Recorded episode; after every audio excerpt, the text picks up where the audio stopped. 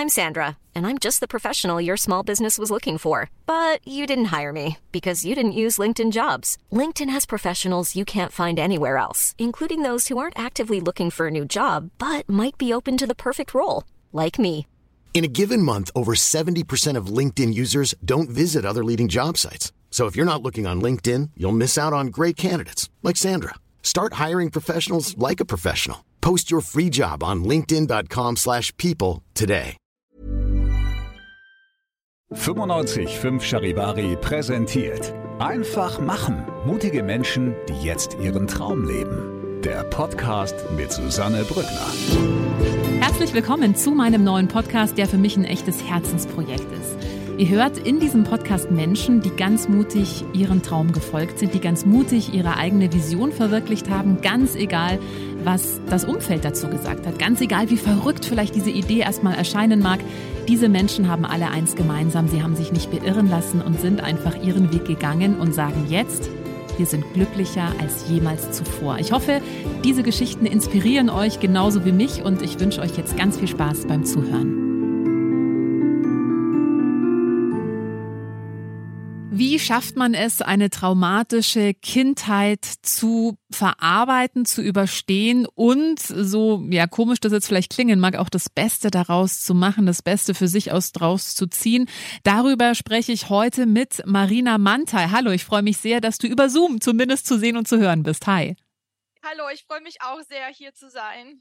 Marina, du kommst ursprünglich aus Russland, also bist in Russland geboren, bist aber seit 16 Jahren in Deutschland und du bist eigentlich ja nach Deutschland geflohen, wenn man so will. Denn erzähl mal kurz, ich habe ja schon angesprochen, es geht um eine traumatische Erfahrung. Du hattest eine sehr traumatische Kindheit, die äh, vor allem mit deinem Vater zusammenhängt. Ja, ähm, ja, genau. Ich bin äh, in Moskau aufgewachsen und hatte leider keine schöne Hit Kindheit erlebt. Das heißt, mein Vater ähm, hat gelitten an Abhängigkeit vom Alkohol und ähm, war auch gewalttätig und äh, als Kind ähm, hatte ich nicht dieses Gefühl, geliebt zu werden, sondern hatte nur Ängste, äh, dass mir was passiert und ähm, manchmal war es so weit, dass er mich auch umbringen wollte und ähm, irgendwann habe ich mit 14 Jahren gedacht, das kann nicht weitergehen, weil ich bekomme keinen Schutz von meiner Mutter, weil sie sozusagen von meinem Vater emotional abhängig ist und äh, ich muss handeln, ich muss was machen, ich muss äh, mein Zuhause verlassen. Und mit 16 Jahren kam ich tatsächlich äh, nach Deutschland. Hast du deinen Eltern erzählt, dass du jetzt weggehst oder bist du quasi so über Nacht geflohen? Also ich habe meinen Eltern schon erzählt, weil äh, für mich war der einzige Weg damals nach Deutschland zu kommen oder überhaupt äh, mein Zuhause zu verlassen, ist jemand anderen zu finden, der mich dabei unterstützt. Und ich habe mit 16 Jahren einen Mann kennengelernt in Deutschland, der war damals 28 ähm, und ähm, also sozusagen da bin ich zu ihm gezogen und mhm. äh, da habe ich natürlich meinen Eltern auch darüber erzählt und ähm, ich glaube, äh, sie waren relativ äh, gleichgültig, als, als sie darüber erfahren haben. Mhm. Du hast erzählt, du hattest als Kind Angst oder dein, dein Vater hat mehrfach gedroht, dich umzubringen. Also du hast da in ständiger Todesangst gelebt, oder?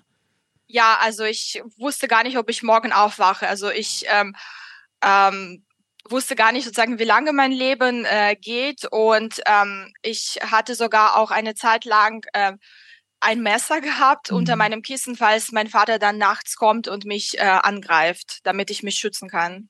Und deine Mama hat dich da nicht beschützen können?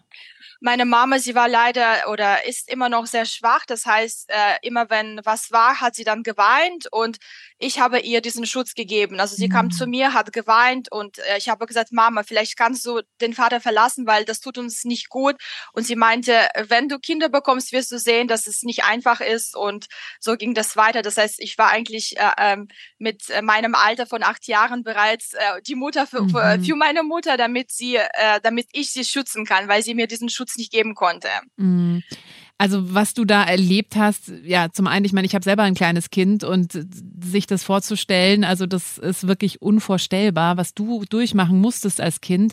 Ähm, als du dann mit 16 nach Deutschland kamst, was für eine Marina warst du da? Wie ging's dir? Also ich war erstmal total froh, einfach weg zu sein. Also ich wusste, es kann nur besser werden. Egal was ist, es kann nur besser werden. Und äh, ich war wirklich sehr motiviert und war einfach äh, total dankbar weg zu sein. Das war für mich erstmal, okay, die Vergangenheit ist jetzt hinter mir und ich bin hier, um ein neues Leben aufzubauen. Aber hat dich das nicht irgendwie auch eingeholt? Also wir wissen alle, wir können ja unsere Geschichte nicht davonlaufen, so gern wir es wollen. Also klar, die Umstände waren dann anders. Du konntest nachts wahrscheinlich ruhiger schlafen. Aber wann hast du gemerkt, okay, was ich da als Kind erlebt habe, das hat einfach einen Effekt auf mein Leben, auch jetzt noch? Das hatte ich äh, viel, viel später, weil die ersten Jahre in Deutschland, da ging es wirklich um das Überleben. Weil ähm, den Mann, den ich da kennengelernt habe und auch später geheiratet habe, der war psychisch sehr instabil, mhm. ähm, was eigentlich äh, leider sehr normal ist, dass man äh, diesen Kreis einfach wiederholt, was man äh, zu Hause erlebt hat.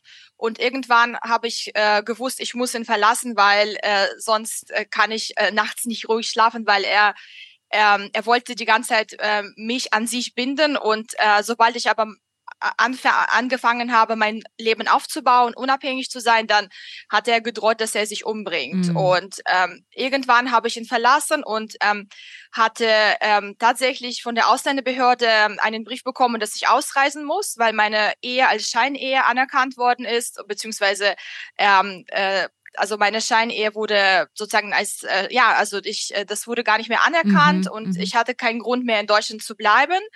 Und deswegen ähm, ging es erstmal die ersten Jahre in Deutschland äh, überhaupt mich für meine Rechte einzusetzen, um äh, hier anzukommen, ähm, später eingebürgert zu sein. Und erst nach vielen Jahren, nachdem ich äh, hier einen äh, sicheren Boden äh, geschafft habe, ging es darum, meine, mein Trauma zu verarbeiten. Aber die ersten Jahre wusste ich gar nicht, äh, dass ich äh, darunter leide, weil es, es ging wirklich ums Überleben. Mhm.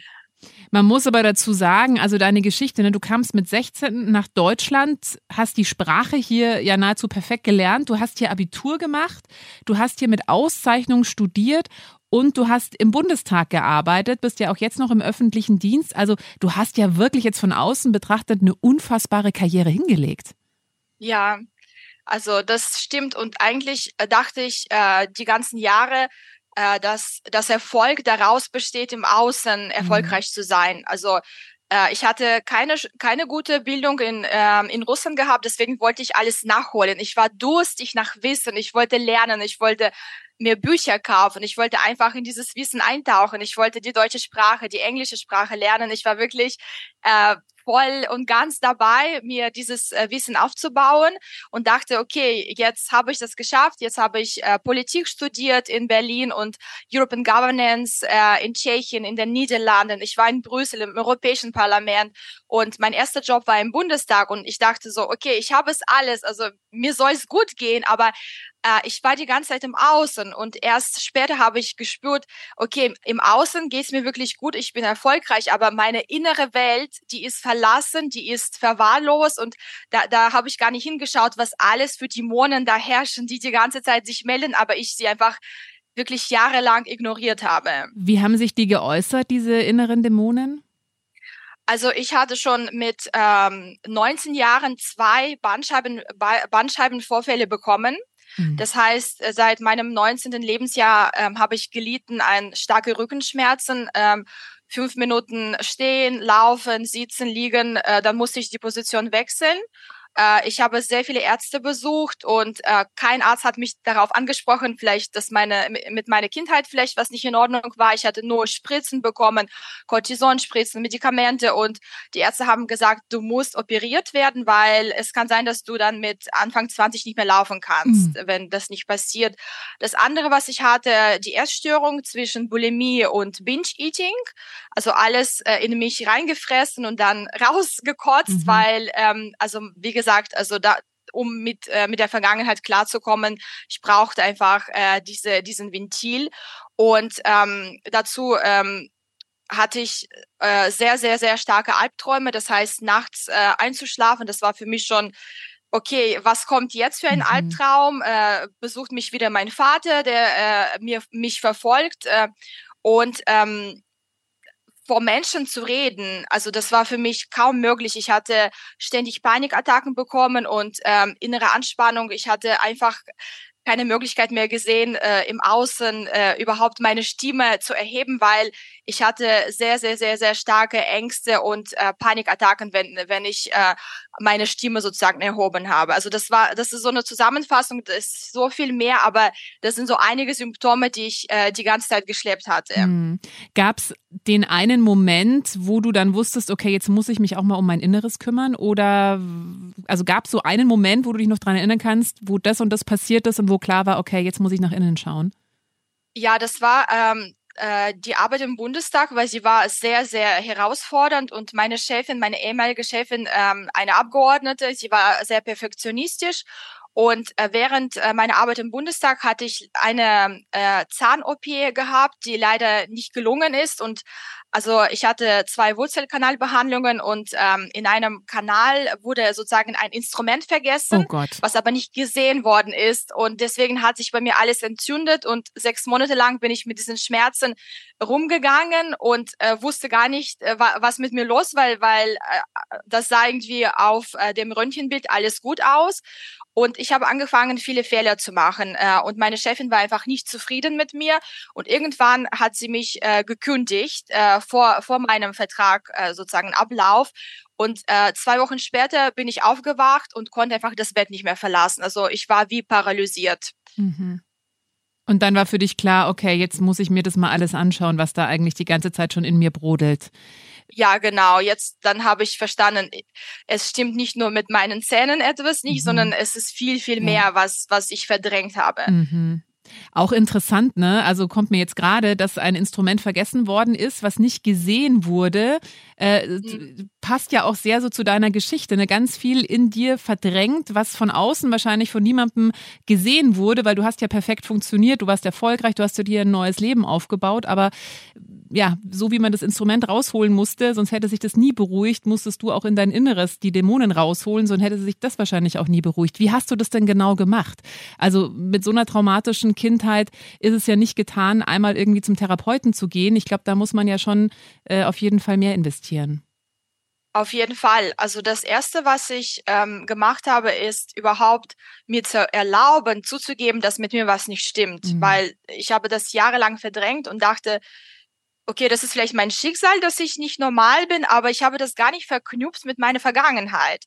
Das heißt, als ich erstmal die Therapeutin gefunden habe, die mich betreut hat, ist mir klar geworden, da ist ein, eine Verknüpfung zwischen der Vergangenheit und den Symptomen heute.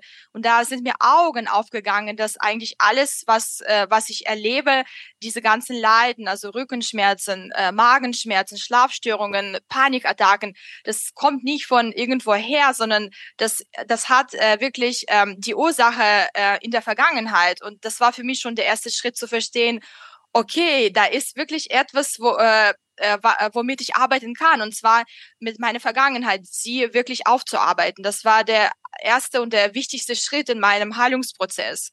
Wie hast du das genau gemacht? Also die Vergangenheit aufgearbeitet? Ähm, also erstmal, wie gesagt, bin ich dann zur Therapeutin gegangen und ähm, als ich äh, angefangen habe, über meine Symptome äh, zu sprechen, war ich einfach äh, total verloren, weil es gab so viele und ich mhm. dachte so, okay, äh, ich spreche über, über diesen Dämon, dann kommt aber der andere. Und dann äh, war mir klar, ich muss alles aufschreiben, weil ähm, allein sprechen reicht nicht aus. Dann habe ich mich hingesetzt und einfach alles schwarz auf weiß aufgeschrieben, was mich beschäftigt, welche Schmerzen ich habe, welche ähm, welche Themen äh, da sind und dieses Aufschreiben, das hat schon so viel bewirkt, einfach zu sehen, okay, das ist, ich halte das nicht mehr nur in mir, sondern ich habe das auf Papier gebracht und irgendwie äh, kam so eine Erleichterung äh, in diesem Moment, äh, dass ich darüber sprechen und auch schreiben konnte. Mm, also, dass du es mal wirklich ja ans Licht geholt hast letztendlich, was da alles immer im Verborgenen war. Genau, genau. Und auf einmal waren sie natürlich total mächtig, mhm. aber nicht mehr so mächtig, wie wenn sie wirklich in diese Dunkelheit die ganze Zeit eingesperrt waren. Also das, das hat mir total geholfen, erstmal äh, sie zu sehen und vielleicht mit, also sie auf einen wilden Tanz einzuladen und zu sagen, ich sehe euch, ich, ich sehe euch, ich, ich sehe euch. Mhm. Wie ging es dann weiter? Also du hast, warst in Therapie oder bist noch in Therapie? Genau, also ich bin immer noch in Therapie, nicht mehr so regelmäßig wie, äh, wie sozusagen früher. Damals war ich mindestens einmal pro Woche da. Und ähm, ich habe dann äh, gemerkt, allein die Therapie reicht nicht aus. Äh, es, äh, ich muss auch selbst handeln, weil es geht darum, erstmal ähm, zu akzeptieren, dass, dass ich ähm, sozusagen diese Vergangenheit hatte und ähm, erstmal auch kennenzulernen, dass meine Krankheit posttraumatische Belastungsstörung heißt und leider auch sehr, sehr komplex ist. Und ähm, erstmal mich damit auseinanderzusetzen und aber dann zu verstehen, das ist nicht die Krankheit, die mit mir geboren wurde, sondern sie wurde mir mitgegeben von den Eltern, weil sie mich einfach schlecht behandelt haben. Und das heißt, wenn ich sozusagen mich gut behandle, wenn ich sozusagen zum inneren Kind zurückkomme und mein inneres Kind äh, nähere und äh, ihm die Liebe, die Geborgenheit gebe, dann kann ich auch mein inneres Kind heilen und ich kann mich damit verbinden und mein inneres Kind äh, wird das erfahren, was, was dem Kind die ganze Zeit gefehlt hat. Und das war für mich dieser Moment, wow, äh, ich akzeptiere das und ich kann das ändern. Ich kann die Vergangenheit nicht umschreiben, aber ich kann meine Einstellung, mein Mindset dazu ändern, so dass ich in sozusagen im Jetzt ankomme und dass die Vergangenheit mich nicht mehr so belastet und dass ich in der Zukunft ein glückliches und erfülltes Leben aufbauen kann. Da war jetzt gerade so viel drin, da müssen wir mal ein bisschen tiefer eintauchen, Marina. Zum einen, was ich ganz, ganz wichtig finde, du hast gesagt oder ganz entscheidend, ähm, du hast die Vergangenheit, also du hast, es klang so, du hast nicht mehr dagegen angekämpft und hast nicht mehr gesagt, oh, ich wünschte aber, es wäre anders gewesen, sondern du hast es akzeptiert. Du hast akzeptiert, ja, ich hatte eine Kindheit mit einem Vater, der mich in Todesangst versetzt hat. Das war natürlich nicht richtig und nicht wichtig, äh, nicht, nicht gut.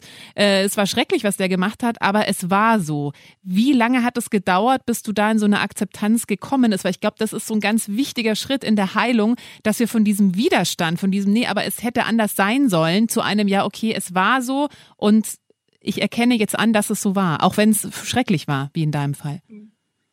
Also es hat auf jeden Fall sehr lange gedauert, ähm, vor allem äh, die Jahre, äh, wo ich gekämpft habe gegen meine Symptome, gegen meine Vergangenheit, da ging es überhaupt nicht um die Akzeptanz, Akzeptanz sondern ums Überleben. Mhm. Und ähm, diese Akzeptanz kam auch ähm, also mit Hilfe von wenn ich äh, wenn ich äh, das akzeptiere, weil wenn ich also was für eine Option habe ich ansonsten, wenn ich äh, die Vergangenheit nicht akzeptiere, dann dann kann ich auch kein, kein glückliches Leben im Jetzt führen. Das heißt, ich habe diese Akzeptanz als alternativlos gesehen mhm. und dachte, ich habe die Wahl. Ich bin nicht mehr äh, diese, dieses Opfer. Ja, ich war Opfer. Lange Zeit als Kind war ich Opfer, aber ich bin erwachsene Marine. Ich habe mir was aufgebaut. Das heißt, wenn ich diese Akzeptanz äh, in mir schaffe, dann kann ich aus diesem, aus der Opferrolle aussteigen mhm. und in die Schöpferrolle sozusagen äh, gehen, so dass ich wirklich aktiv mein Leben kreieren kann und diese, diese, diese Gedanke, äh, dass ich äh, mein Leben äh, in die Hände nehmen kann und selbst daraus was machen kann, der, der war für mich so, so wichtig, diese Akzeptanz wirklich auch zu fühlen und mich mit er zu verbinden. Ja, das ist so was Wichtiges, was du sagst. Ich würde es gerne nochmal kurz wiederholen, weil ich glaube, das ist, du hast ja gesagt, dieser Heilungsprozess, das ist ja so ein entscheidender Schritt, überhaupt dahin zu kommen, dass man eben sagt, okay, die Vergangenheit, weil die ist so, wie sie ist, wir können die nicht mehr verändern. Und es das heißt ja nicht, nur weil du es jetzt akzeptiert hast, dass es richtig war, was passiert ist. Ganz im Gegenteil, ja, das ist furchtbar und schrecklich. Aber es ist so passiert. Und dann eben kommt man aus dieser Opferrolle in dieses, okay, wie gehe ich jetzt aber damit um? Und da würde ich gerne nochmal äh, weiter mit dir drüber sprechen, weil du auch gesagt hast, ähm, du hast dann gemerkt, okay, ich kann nicht verändern, was passiert ist, aber ich kann meine Einstellung verändern. Ich kann das anders sehen. Wie hast du deine, also was für eine Einstellung hast du jetzt, wenn du auf deine Kindheit zurückblickst? Also das ist ähm, vielleicht, ähm, also kann man nicht sofort verstehen, aber ich bin auf eine bestimmte Art meinem Vater sogar dankbar. Mhm. Und das hört sich vielleicht schrecklich an im ersten Moment, aber wenn ich daran denke, ich bin jetzt in Deutschland und ich habe wunderbare Freunde, die mich unterstützen. Ich habe so viele schöne Dinge erlebt. Ich arbeite ähm, äh, im öffentlichen Dienst und die Arbeit macht mir sehr viel Spaß und ich, ich bin viel gereist. Ich, äh, ich habe so viele Geschenke vom Leben bekommen und eigentlich der Ausgangspunkt war, ich muss weg vom, vom Zuhause, weil mein Zuhause einfach destruktiv ist. Und wenn ich mich damit verbinde, mit dieser Dankbarkeit, einfach erstmal im Leben zu sein, weil das ist für mich nicht selbstverständlich. Das ist wirklich nicht selbstverständlich und auch nicht nur am Leben zu sein, sondern das Leben auch zu leben und mich lebendig zu fühlen und so viele wunderbare Menschen uh, um mich herum zu haben. Da irgendwie fehlt mir auch vielleicht diese Akzeptanz und auch den Sinn hinter mhm. dieser schrecklichen Vergangenheit zu finden. Mhm. Hast du deinem Vater vergeben? Es ist ein Prozess. Also ich befinde mich mittendrin und es, ähm, ich gehe sozusagen tausend Stufen. Das ist ein Prozess, der aus tausend Stufen besteht und ich glaube, ich bin relativ weit gekommen. Ähm, ähm, aber ich kann noch nicht sagen, dass ich ihm zu 100 Prozent vergeben habe. Ich glaube, das wird wahrscheinlich bis zu meinem letzten Atemzug dauern, dieser Prozess. Hast du noch Kontakt zu deinen Eltern? Zu meinem Vater habe ich keinen Kontakt mehr, weil ähm, er einfach auch nicht kommunizieren kann. Also deswegen ähm, bringt es auch nichts, mit dem Kontakt zu haben. Er kennt leider diese, diese Menschensprache gar nicht. Mhm. Und mit meiner Mutter habe ich ein bisschen Kontakt, aber sehr, sehr, ähm, sehr wenig, weil ich merke, nach kurzen Gesprächen mit meiner Mutter ist meine Batterie einfach leer. Mhm. Sind deine Eltern noch zusammen? Meine Eltern sind nicht mehr zusammen. Die sind getrennt. Mhm. Hat deine Mutter jemals sich bei dir entschuldigt oder, oder bedauert, was damals passiert ist? Sie hat sich sehr viel äh, entschuldigt. Äh, allerdings hatte ich nicht das Gefühl, dass sie wirklich verstanden hat, was, was alles passierte, sondern äh, sie hat sich entschuldigt, ähm, und diese Entschuldigung ist bei mir noch nicht angekommen, nicht mhm. in der Tiefe, aber allein diese Entschuldigung, die hat auf jeden Fall schon gut getan zu wissen, okay, sie hat das irgendwie zumindest zum Teil eingesehen, dass, äh, dass äh, sie auch viele Fehler gemacht hat. Du hast äh, von diesem Heilungsprozess gesprochen und ich finde, das ist so ein treffendes Wort, weil es ist ein Prozess, ja. Wo würdest du dich gerade beschreiben auf diesem Heilungsprozess? Wo bist du da gerade? Bin gerade in ähm, so einer Phase, wo ich einfach alles integriere, wo äh, ich meinen Schatten und mein Licht integrieren darf und auch äh, mehr und mehr mit meinen Schatten offener umgehe und äh, gar nicht mehr sie verstecke und mich nicht dafür schäme oder mich schuldig fühle, was mir passiert ist, sondern ähm, sie auch als Stärke sehe, weil ähm, ich, äh, ich habe sozusagen auch ganz viel Lebensenergie und Kraft und Lebenslust und ähm, das ist sozusagen ein Prozess gerade, in dem ich mich befinde, also meine, meine Schatten zu integrieren und wirklich sie ans Licht zu bringen und um ganz zu werden, um, um, um als Mensch ganz zu werden. Nicht gut, nicht schlecht, aber wirklich ganz. Mhm. Du hast ja auch erzählt, dass du diese zwei schlimmen Bandscheibenvorfälle hattest. Du hattest eine Essstörung. Wie hat sich das denn dann entwickelt in diesem Heilungsprozess? Ja, also wie gesagt, als, ähm, als die Ärzte mir empfohlen haben oder dringend eigentlich geraten haben, äh, mich unter das Messer zu legen, habe ich irgendwie gespürt in meinem Inneren, das ist nicht der richtige Weg für mich. Ich werde laufen und vielleicht, wenn ich nicht mehr aufstehen kann, dann, dann gehe ich äh, zur OP, aber bis dahin werde ich äh, das nicht machen. Und ich habe aktiv gesucht äh, nach, ähm, nach Möglichkeiten, die mich unterstützen, sozusagen meinen Körper zu heilen. Und ich habe für mich Yoga entdeckt äh, und ähm, erstmal ähm, habe ich gedacht, nee, also ich kann das nicht, weil ich kann noch nicht mal fünf Minuten ohne Schmerzen laufen und Yoga, da sehen die Menschen ganz anders aus, wenn sie Yoga praktizieren. Aber irgendwie äh, hat eine Stimme in mir gesagt, probier das, das doch mal aus, vielleicht, äh, vielleicht hilft dir das. Und ich habe angefangen, wirklich fünf Minuten pro Tag äh, Yoga zu praktizieren und dann zehn Minuten und ähm, sechs Monate später weiß ich, da war ein Tag, wo ich aufgestanden bin und normalerweise war mein Rücken steif wie ein Brett und äh, auf einmal waren die Schmerzen weg und ich war so, wow, ist es wirklich wahr oder träume ich mhm. gerade davon? Und seitdem war es mir klar, ich möchte mich in, äh, in diese, in die Yoga-Wissenschaft, in die Yoga-Praxis vertiefen. Mhm. Du bist mittlerweile ja auch Yoga-Lehrerin. Ja, genau. Ich bin dann auch 2019 nach Indien gegangen, weil ich gesagt habe, dieses Wissen, ich möchte das nicht für mich behalten, weil ich weiß, es geht sehr vielen Menschen so wie mir.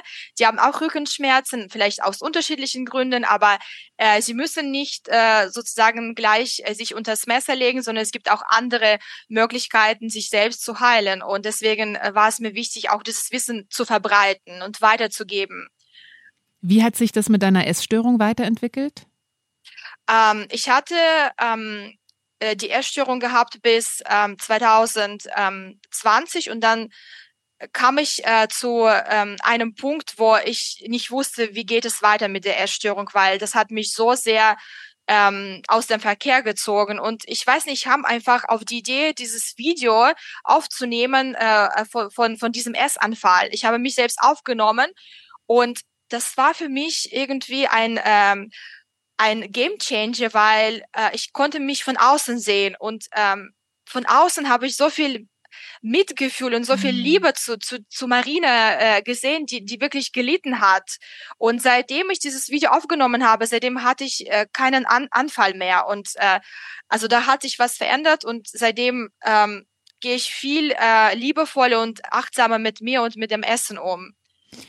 Jetzt eine Frage, wenn dir die zu persönlich ist, kannst du jederzeit das natürlich auch sagen, du würdest nicht drüber reden, aber mich würde noch interessieren, wie du selbst jetzt auf Familie guckst. Also möchtest du selbst mal Kinder haben und eine Familie gründen oder ist es aufgrund deiner Erfahrungen etwas, wo du sagst, nee, ich habe da die Hölle erlebt, ich weiß nicht, wie ich vielleicht auch als Mutter dann bin, ich möchte es eigentlich gar nicht haben? Also sehr gern. Also ich finde die Frage gut, weil ähm, ich bin äh, mittlerweile mit einem wunderbaren Menschen zusammen und wir reden darüber, eine Familie zu gründen. Und sehr lange Zeit äh, habe ich ähm, gar nicht daran geglaubt, äh, dass, dass ich Mutter werden möchte oder kann. Mittlerweile ist aber bei mir umgekehrt äh, dieser Wunsch so stark, weil ich weiß, ich kann eine gute Mutter werden. Ich habe so viel erlebt und äh, ich habe ähm, sozusagen, ich bin daraus gewachsen aus, äh, aus, aus meinem Trauma und ähm, ich bin ein Mensch, der auch sehr achtsam mit mir umgeht und ähm, mein, äh, mein Partner ist äh, auch an meiner Seite und deswegen planen wir auf jeden Fall bald auch äh, Familie zu gründen. Oh, sehr schön, sehr schön. Ja. Was würdest du den Menschen raten? Ich meine, jeder von uns hat natürlich irgendwie sein Päckchen zu tragen. Die einen, so wie du, jetzt vielleicht doch etwas schwerer als andere. Ähm, aber jetzt mit so einer, ja doch, würde ich jetzt mal sagen, stark traumatisierenden Erfahrung als Kind, ja, das ist ja was, was sich ganz tief auch in die Hardware, sage ich mal, reinfrisst, ja. Da so Angst vor dem Papa, der ja eigentlich dein Beschützer sein sollte, der dein Vorbild sein sollte, zu haben. Ähm, was würdest du Menschen raten? Raten, die vielleicht eine ähnliche Erfahrung gemacht haben? Also was kann, können erste Schritte sein, dieses Trauma mal anzugehen? Ähm, also ich würde auf jeden Fall erstmal ähm, erlauben, nach innen zu schauen, weil die Menschen, äh, die Schreckliches erlebt haben, die sind oft im Außen und das ist mhm. total nachvollziehbar, weil man möchte gar nicht nach innen schauen. Aber diese Innenschau, die kann Wunder bewirken und es ist total wichtig, auch das nicht allein zu machen, sondern mit einer professionellen Hilfe, dass man auch um Hilfe bittet, dass man auch ähm, äh, sozusagen und nach Unterstützung sucht ähm, und ähm, allein durch diese Innenschau ähm, kommt ähm, kommt, kommen die neuen äh, Wege, die, die vielleicht bis dahin gar nicht äh, gesehen worden sind, dass, dass die Veränderung möglich ist. Und äh, ich war auch Ende 20, als ich angefangen habe, meinen Weg zu gehen. Und äh, ich habe mittlerweile sozusagen mein, äh, mein Leben transformiert. Äh, ich bin jetzt ein anderer Mensch sozusagen und äh, es ist auch möglich im Erwachsenenalter, wenn man vielleicht eine sehr schlechte Kindheit erlebt hat oder auch traumatische Sachen erlebt hat, dass man nie verloren ist, dass, dass der Mensch trotzdem auch später glücklich und erfüllt sein kann. Und ich finde, daran zu glauben, auch sich zu erlauben, äh, also diesen Gedanken zuzulassen, ich kann geliebt werden und ich werde vom Universum geliebt und äh, ich werde geschützt dieses Urvertrauen aufzubauen, das ist der erste Schritt, der so wichtig ist im Heilungsprozess. Hm, also das ist auch möglich, Urvertrauen aufzubauen, wenn man es eben als Kind von den Eltern nicht mitbekommen hat.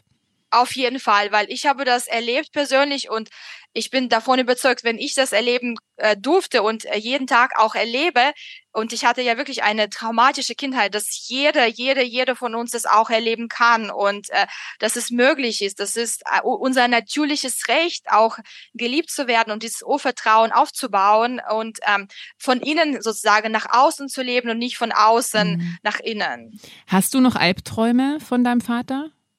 Ich habe noch ab und zu Albträume, aber überhaupt nicht mehr so oft und äh, sie sie sind nicht mehr so bedrohlich. Also mhm. Also sie sind da, aber irgendwie ihre ihre Macht verblasst jeden Tag. Das heißt, ähm, die, die werden irgendwie immer unwichtiger. Mhm.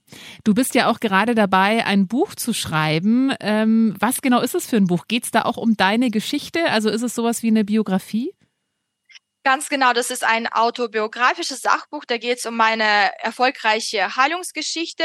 Und ähm, ich glaube, der Grund, warum ich ähm, angefangen habe zu schreiben, war, dass ich als Kind selbst auch Bücher gelesen habe, wo äh, Helden sehr viele Schwierigkeiten überleben mussten. Und ich habe äh, mich immer mit diesen Menschen verbunden und dachte, okay, mein Leben ist vielleicht doch nicht so, äh, nicht so ähm, dramatisch wie bei diesen Menschen. Und also das hat mir so viel Kraft mhm. gegeben, einfach äh, aufzuwachen und weiterzuleben als Kind. Und deswegen habe ich gedacht, ähm, das ist auch ähm, das, was ich den Menschen geben kann, das ist mein Beitrag, äh, anhand meiner Geschichte Menschen Mut zu machen, ihr Leben sozusagen ähm, neu zu gestalten und neue Richtungen zu geben und äh, diesen Glauben aufzubauen. Und da geht's auch ähm, äh, um ganz praktische Dinge, die mir geholfen haben, zu mir zu kommen, meine, meine innere Kraftquelle zu finden und wirklich ein, ein wunderbares Leben letztendlich aufzubauen. Gibt schon einen Titel für das Buch? Also ich habe jetzt einen Arbeitstitel, ähm, natürlich kann sein, dass äh, der noch verändert wird, aber äh, der Titel, den ich gerade für mich gewählt habe, heißt Migrantin traumatisiert erfolgreich. Mhm. Also weil das sind so drei ähm, drei Wörter, die sage ich mal so mein Leben äh, stark bestimmt haben und ähm, es geht letztendlich bei diesem Buch um einen holistischen Erfolg, weil sehr oft wird Erfolg definiert, äh, was wir im Außen haben, was total wichtig ist, welchen Job wir haben, welche, welches Einkommen, äh, ob wir jetzt äh, Vermögen haben. Aber genauso wichtig ist auch zu schauen, wie erfolgreich sind wir in unserer inneren Welt. Wie geht es uns? Können wir reinspüren in den Körper? Können wir uns damit verbinden? Wissen wir, welche Bedürfnisse wir haben? Wissen wir, wer wir sind? Wofür wir auf diese Welt sind. Und wenn wir im Inneren erfolgreich sind und im Außen, dann kommt zu einem holistischen Erfolg. Und ich glaube, nur dann kann ein Mensch auch glücklich sein. Mhm. Und darum geht's in diesem Buch. Ja, das Buch, du schreibst es gerade, das heißt, es ist noch nicht ganz äh, raus, wann es veröffentlicht wird. Du hast mir im Vorgespräch mal gesagt, du hoffst noch in diesem Jahr. Also äh, wir werden dann auf jeden Fall, wenn es raus ist, äh, das nochmal erwähnen, weil ich glaube, das ist ein Buch, was wirklich ganz viel Hoffnung schenken kann. Marina, es war so ein interessantes Gespräch. Ich danke dir wirklich von Herzen, dass du so offen und ehrlich uns auch in dein Leben hast blicken lassen. Äh, ich ziehe meinen Hut vor dir, was für eine starke Frau du bist, wie du das alles anpackst, wie du da auf deiner Heilungsreise unterwegs bist bist. Und ja, ich hoffe, das ist eine ganz große Inspiration für viele Menschen, die eben vielleicht Ähnliches erlebt haben oder äh, vielleicht auch sagen, ja, ich weiß gar nicht, wo ich anfangen soll. Ich bin auch nur im Außen, aber merke in mir rumort. Also wir haben es ja auch von dir gehört, da führt kein Weg drumrum, einfach sich die Sachen anzuschauen. Und du bist da wirklich ein ganz, ganz großes Vorbild. Also vielen, vielen Dank für alles, was du machst, auch dass du jetzt deine Geschichte an äh, aufschreibst und danke für dieses tolle Gespräch. Ich danke dir vom Herzen. Dankeschön. Wenn dir diese Folge gefallen hat, dann äh, freue ich mich sehr, wenn du meinen Podcast abonnierst, wenn du ihn teilst oder wenn du mir einen Kommentar da lässt. Einfach machen. Mutige Menschen, die jetzt ihren Traum leben. Präsentiert von 955 Charivari. Wir sind München.